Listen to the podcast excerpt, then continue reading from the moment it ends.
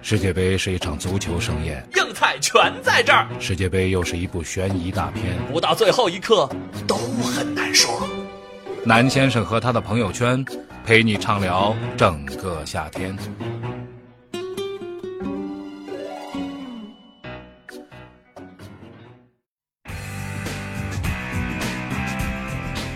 聊完了这精彩进球之后呢，我觉得是不是咱们该回到今天的主题了？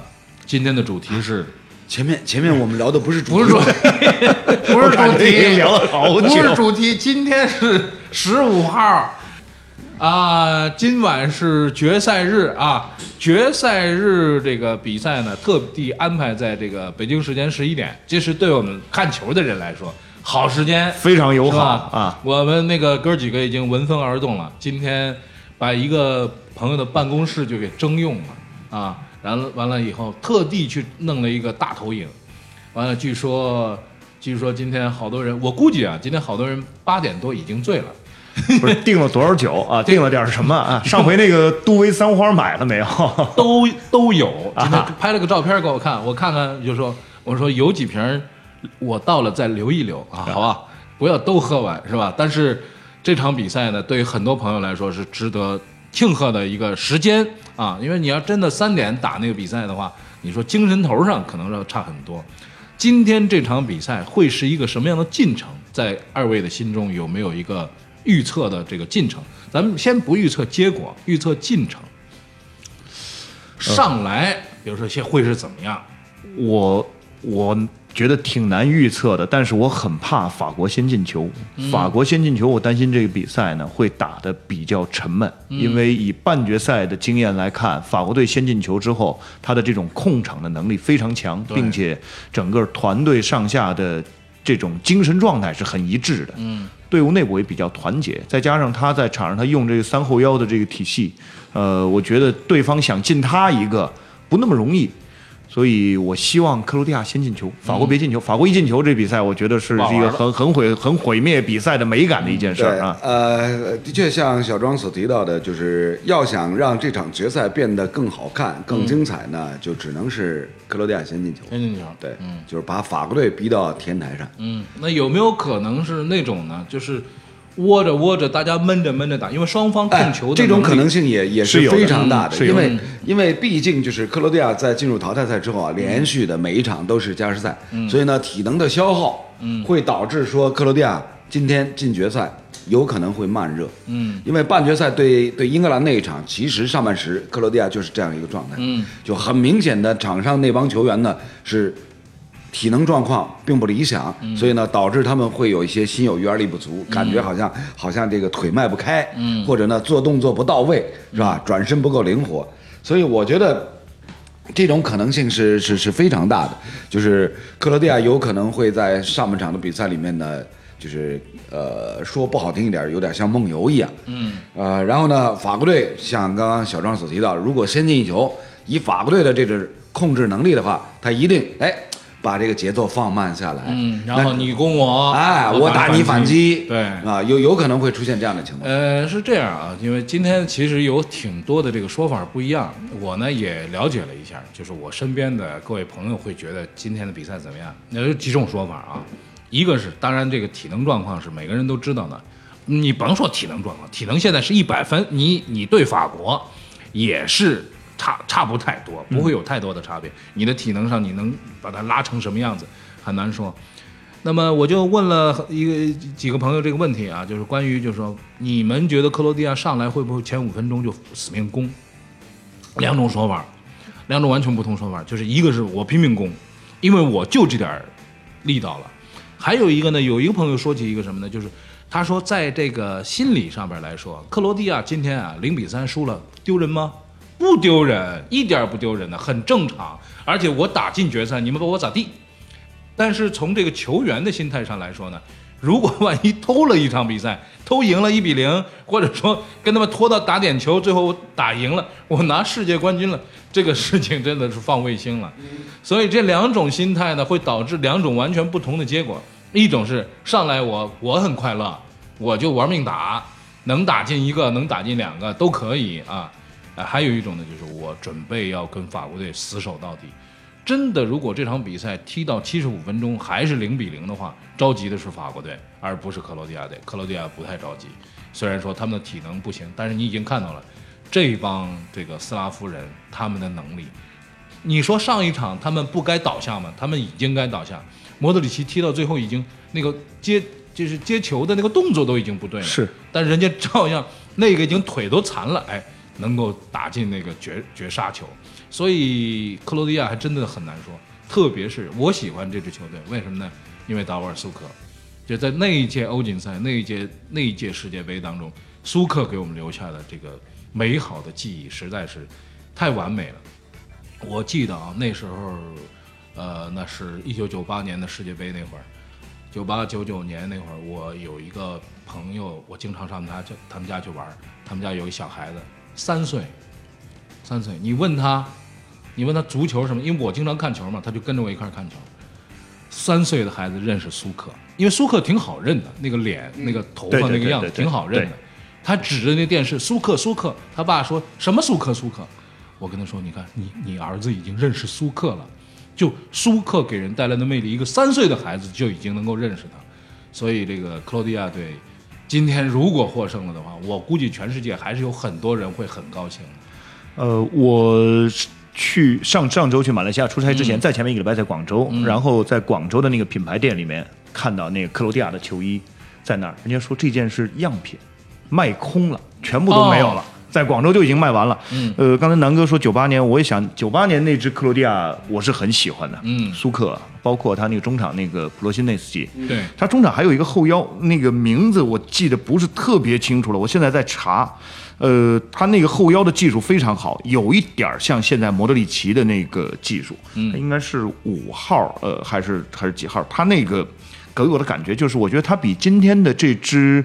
呃，塞尔维亚要更具有南斯拉夫技术足球的传统。你看这届大赛，塞尔维亚踢的其实技术感不是很强。嗯，呃，这帮克罗地亚人，我觉得是一个呃我们传统的东欧、南欧技术足球在本届大赛当中的一个传承。他们不像不像西班牙，呃，不像意大利，不是那种传统的拉丁派的足球。嗯但是他们给我们展现了怎么样通过自己的技巧，通过自己不占优势的身体来和对手对抗。打英格兰那场比赛，英格兰的身体条件比他好太多了。对，我看有一个近景的跟莫德里奇的那个镜头，就是每一个在画面里面出现的英格兰队员都比他大一号。嗯，这个我觉得不是你给我看那个们展示了唱国歌的时候，技巧之美你就知道莫德里是奇，莫德里奇都快拍不到了，你知道吗？但问题是什么呢？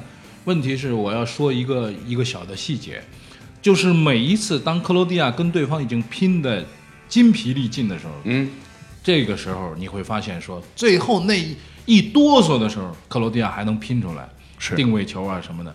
所以如果一直处在零比零的状况，对克罗地亚会每过一分钟都会越来越有利。这个是法国队可能遇到的一个大麻烦。但是反过来说呢，法国队你让他选现在这些球队，你选一个来跟我踢决赛，但是这个比赛这哥们儿肯定要能够踢出来啊，你不能选突尼斯是吧？他踢不出来。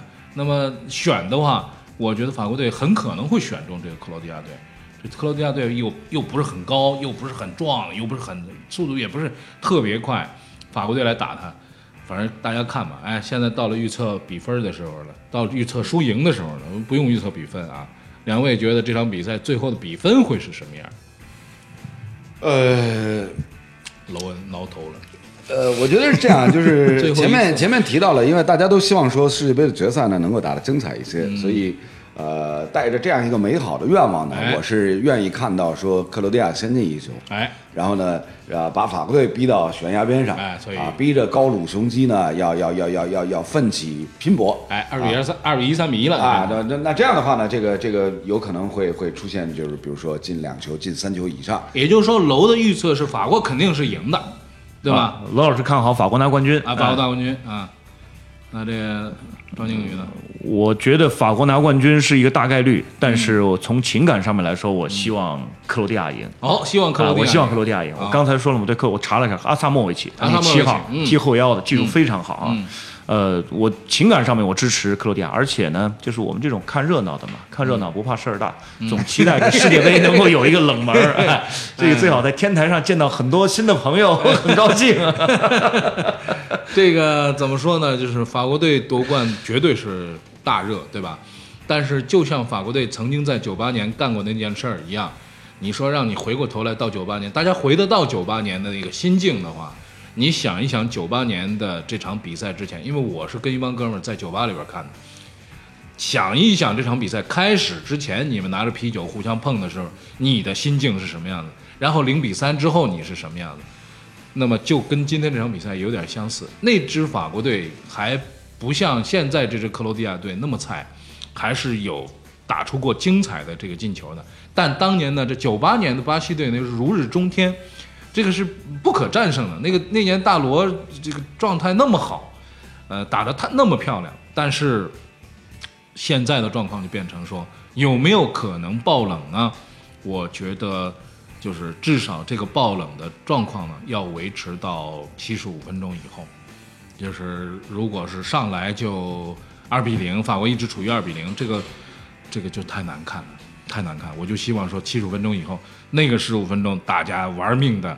看看站在天台上的人会不会被拉下来，那个人能不能被推下去？呃，我相信，我相信绝大多数人呢都是希望说能够呃，克罗地亚有机会来爆冷。嗯，但是呢，像刚刚一楠所提到的，要让克罗地亚队呢把这个法国队拖到比如说七十分钟以后仍然是零比零，这个可能性是相对比较小的，这个难度很大。是的我觉得零比零的可能性啊，因为因为我还是我还是持刚才我说过的一个观点，就是克罗地亚呢，毕竟之前连续三场比赛都打满了一百二十分钟，嗯，所以呢，体能的消耗啊、恢复的时间不够，这场比赛他等于又比法国队又少休息一天，是吧？所以一定程度上来讲呢，大概率的事件就是开场以后，克罗地亚慢热，进状态很难，比较慢啊，就是在这样的一个不对等的情况之下呢，很有可能让法国先进球。那么有没有这种可能，就是上来五分钟，法国狂攻他五分钟？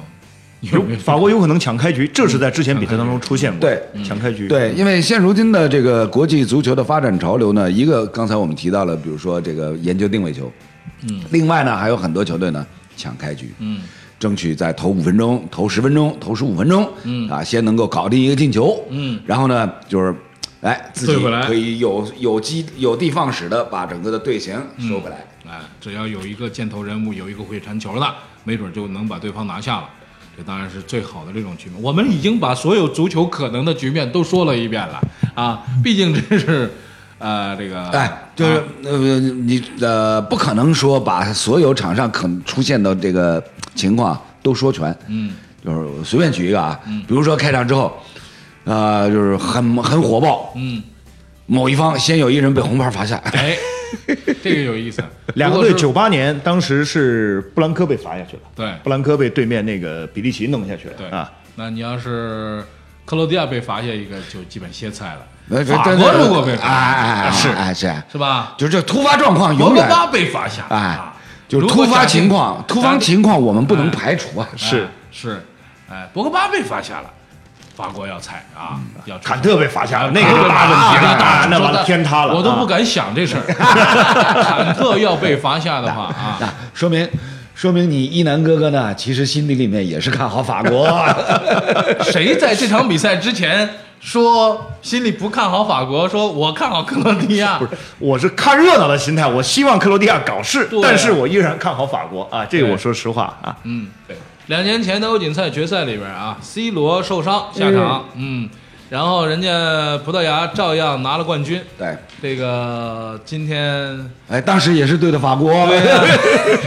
什么意思啊？现在我们在聊这些，我我总觉得说，冥冥当中有些什么东西，现在开始有点儿，哎，想着想着觉得不太对了啊，球场上意外无处不在。哎啊，关键是呢，就是这个意外到底啊在哪个时间点，哎啊，以什么发生在哪个细节上突然出现在大家面前。对对，反正今天晚上又出事儿啊，这个是可以预测的，我们就喝酒吃肉看球，哎，哎，看球，哎，我们就盼着出事儿。